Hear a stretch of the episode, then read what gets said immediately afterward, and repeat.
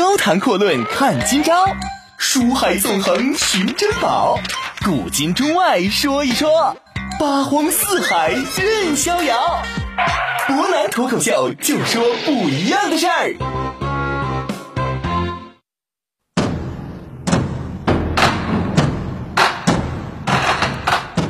听众朋友，大家晚上好，欢迎您收听今天的博南脱口秀。那么我们接着讲一下霍光的故事。昨天提到呢，这个刘旦呢，为了试探霍光，做出了一些不太符合当时礼法的事情啊，打算呢，在他的国度里边设立汉武帝的宗庙。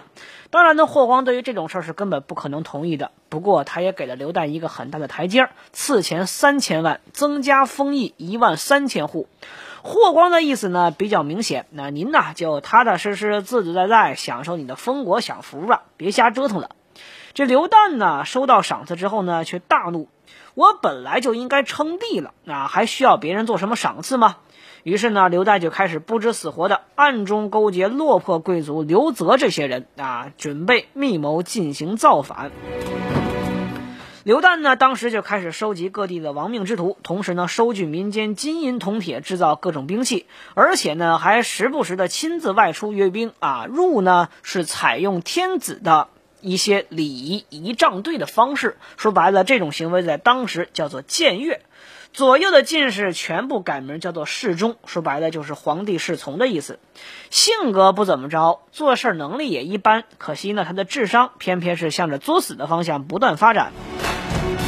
实际上，古往今来，我们会发现啊，起义也好，造反也好，那都是需要极其缜密的部署和积累。你手中什么都没有，找几个这种人来，每个都是落魄失势的小可怜，天天还嘚瑟着，就怕全世界不知道你要造反是一样。可以说，你等同于就是在作死。后来呢，霍光很快就把参与密谋的刘泽这些人全部都拿下啊。录完口供之后呢，就把所有的涉案人员，除了匪首刘旦之外，全部都灭族，留了刘旦一条命。霍光给出的理由比较简单，首先呢，这个刘旦是先帝的孩子，得给先帝一层面子。这里边呢有两层含义，第一个凸显了自己政治的合法性。我是替先帝啊来掌管这个国家，先帝托孤于我，我呢感念先帝之恩。第二个，并非是一味杀戮与斩草除根才叫巩固权力，在政治生态当中啊，任何时候呢，当别人觉得你是个威胁，是没有任何一个人会跟你谈感情的。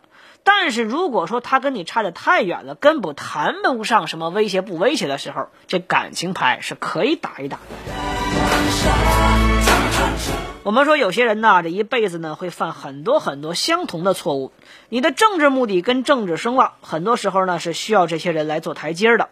这就好比一些高明的管理者，永远会留下一些平庸甚至很多人都讨厌的员工。他们存在的目的呢，就是为了将来要劲儿的时候末位淘汰，杀鸡给猴看的。我们说侥幸生还的刘旦呢，并没有因此而反省啊，作死的事儿呢，他后边又干了第二次。刘旦呢？我们说这位王爷他的表现其实呢没有太多可说的啊，因为水平太差。但是呢，第一次我们还是讲得出来，原因就说明他的所作所为是很值得延伸出来讲一讲。刘旦呢，自始至终都把自己的想法和欲望挂在嘴边上，他想当皇帝，也想篡位。他把自己的所有想法，但是还没干的事儿都给讲了出来。可以说呢，这一点恰恰就是最愚蠢的。他认为他在大庭广众之下宣扬自己是帝国的第一号顺位继承人啊，所有人就会拥护他。他认为他宣扬质疑玉玺大小，宣扬怀疑权臣密谋拥立新皇帝，就可以团结其封国之内所有的己方势力去帮助自己冒诛九族的风险。但实际上，未经修饰的表达你的欲望和想法，结果就是让你变得一览无遗，所有人都知道你只不过就是个傻子而已。当然，也因为这样啊，所有人呢都会认为你其实没有什么值得敬重，更没有什么值得畏惧的。人性当中呢有一个巨大的缺憾，这个缺憾是什么呢？就是人们对你外表的表现，其实呢是有着巨大的相信度。无论说这个人的声名有多么的臭名昭著，多么的差，那当。你呢？我们说他对你表现的是与众不同的时候，你总会认为这个人可能是被别人所误解了，或者说你或许又会认为呢，你具有圣贤的力量啊，让他在你这儿呢从良了。人们呢往往会被外表的再现呢所欺骗，当然也就使得欺骗他人并没有想象中的那么困难。中国有句俗话叫做“眼见为实，耳听则为虚”啊，因为人们呢在进化的过程中，人脑为了减少能量的损耗，使得自带的程序当中偏向于默认亲眼所见作为判断的最后一道闸门。如果人对亲眼所见的事事怀疑，那么脑子可以说就该炸了。一句话，有些事情你眼见不见得为实。说白了，扯了半天榴弹，不难什么意思呢？就是说，如果你真正想做一个比较有城府的人呢，其实无论从什么时候开始呢，其实都是可以的。我们说呢，只要要做到一件什么事儿，只要你要做到一个有城府的人，千万别跟榴弹一样啊，天天把梦里的事儿挂嘴边儿。你说的话呢，永远尽可能的少啊。当你话少的时候，你的沉默都会让人感觉，哎，你还真就是个与众不同的人。人呢，我们说其实都是害怕冷场的动物。那他们会为了打破僵局而把自身的弱点呐，包括一些劣势啊，全都暴露在你的面前。因此呢，做人我们说，尤其是在职场之上，要时时刻刻训练自己的谈吐。俗话说得好，贵人话语迟。人们一般来说呢，会对你不多的话语多加关注，甚至开始揣测你每句实际上并没有太多含义的话。这一点呢，可以说会让你创造出更大的权力氛围。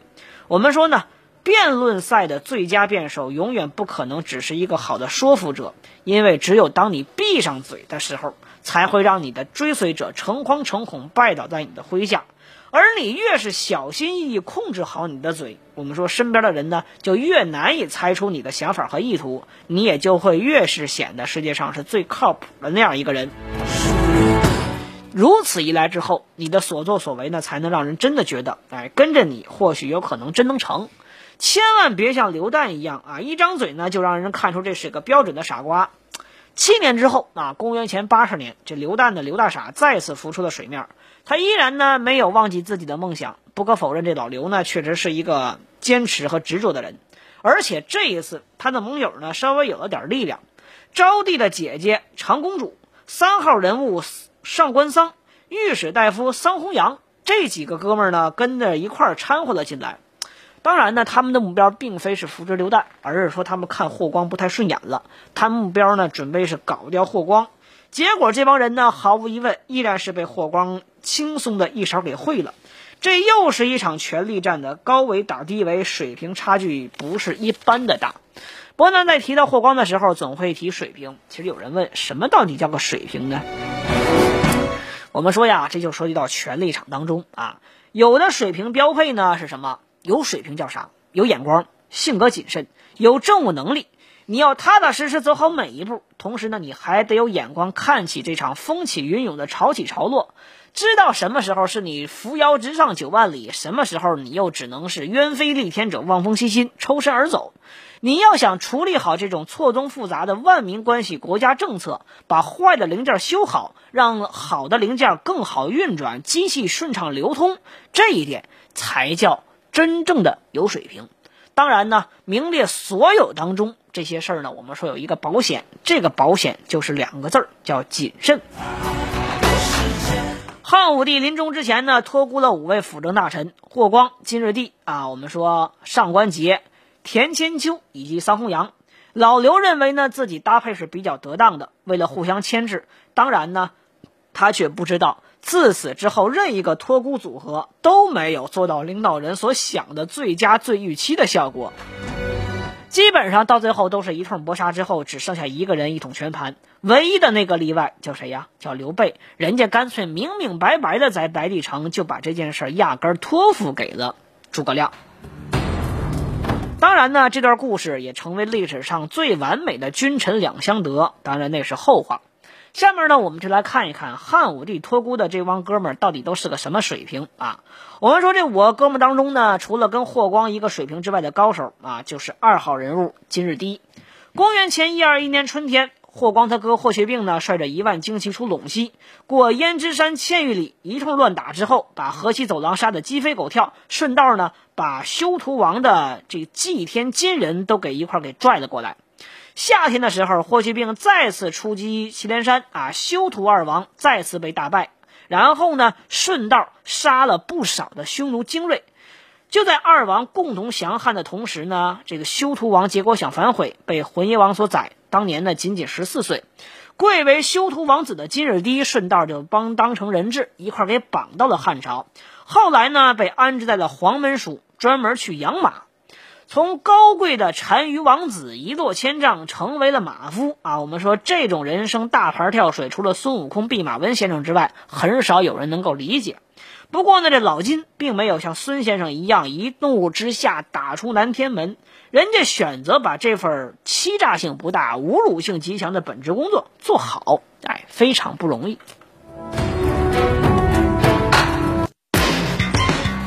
高谈阔论看今朝，书海纵横寻珍宝，古今中外说一说，八荒四海任逍遥。博南脱口秀，就说不一样的事儿。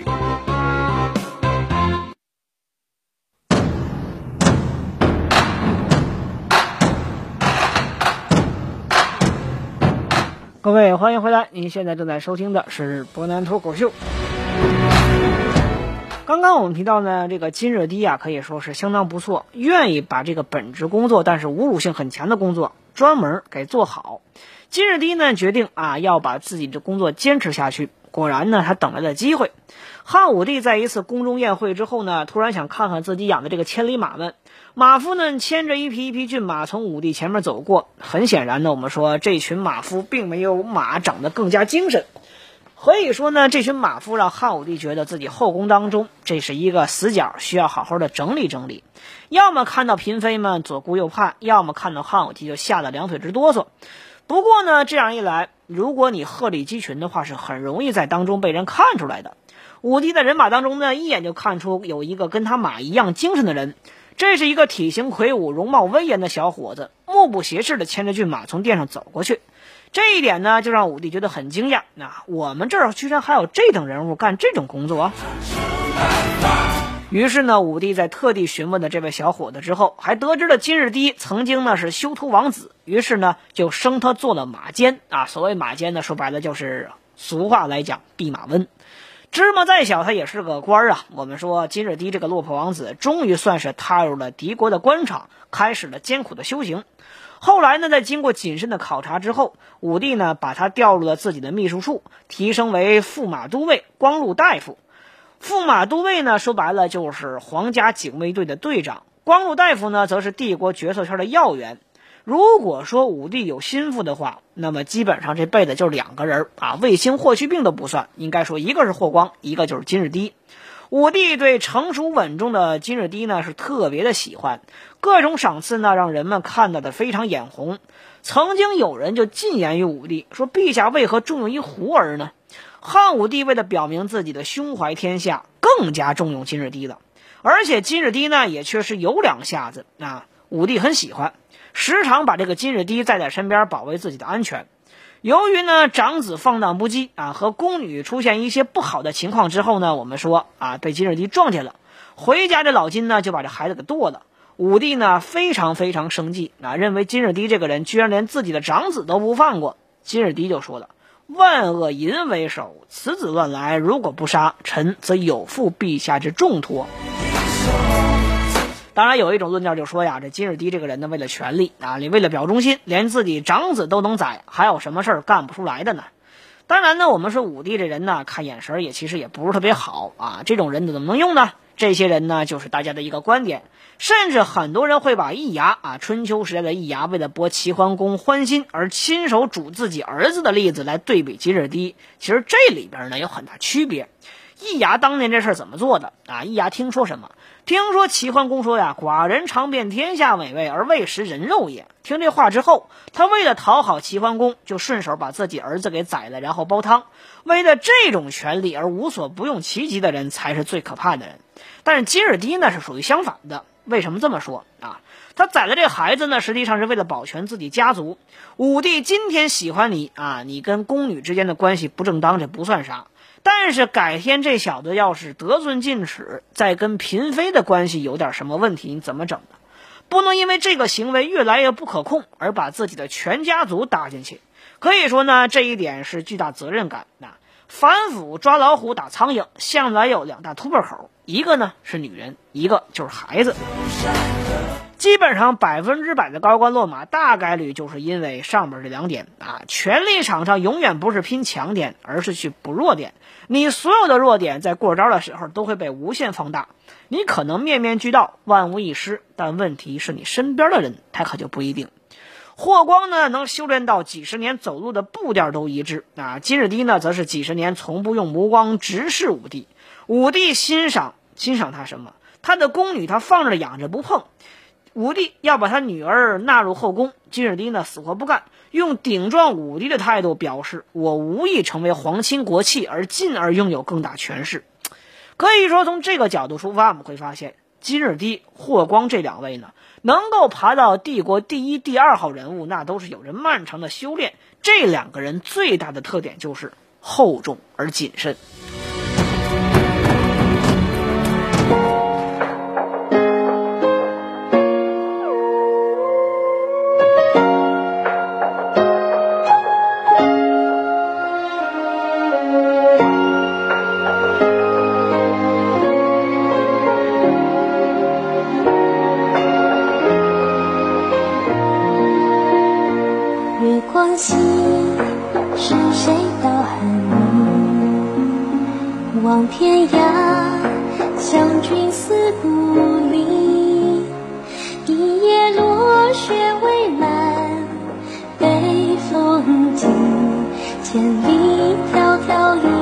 一心相惜。荣华梦，塞上吹墙壁。战飞醉，烽火烧寂寂。山雪满，北风急，千里迢迢心心相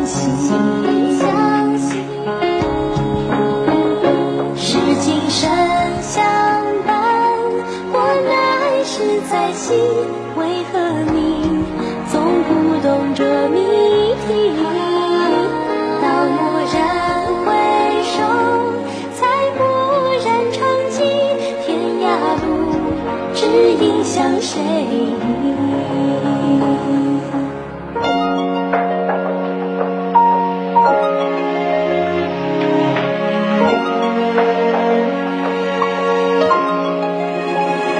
知青心，千里寄寒